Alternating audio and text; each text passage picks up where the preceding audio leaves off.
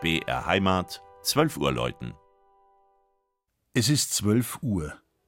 Das Mittagsläuten kommt heute von der katholischen Pfarrkirche St. Martin in Au bei Aiblingen, Oberbayern.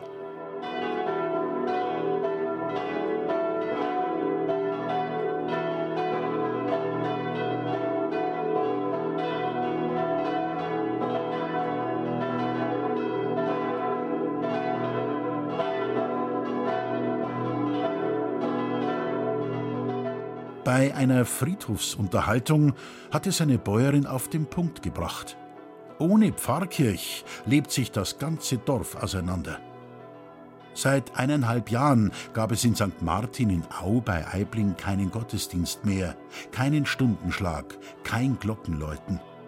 Was selbstverständlich scheint, wird einem manchmal erst bewusst, wenn es nicht mehr da ist. Und weil es so ein stattliches Gotteshaus ist, mit einem mehr als 60 Meter hohen Spitzturm und sechsstimmigem Geläut, hat auch die Generalsanierung ihre Zeit gebraucht. Ihre Größe verdankt die Kirche der Erzbruderschaft Maria vom Trost, einer Gebets-, Trost- und Hilfsgemeinschaft, zu der sich in der Not nach dem Dreißigjährigen und dem Bayerischen Erbfolgekrieg viele Gläubige zusammenschlossen. Sie wurde 1706 in Au gegründet, wo seit 1458 die selbstständige Pfarrei Au vorm Gebirg nachgewiesen ist. Sie erfuhr einen so raschen Aufschwung, dass schon 13 Jahre später wegen der Pilgerscharen ein Kirchenneubau notwendig wurde.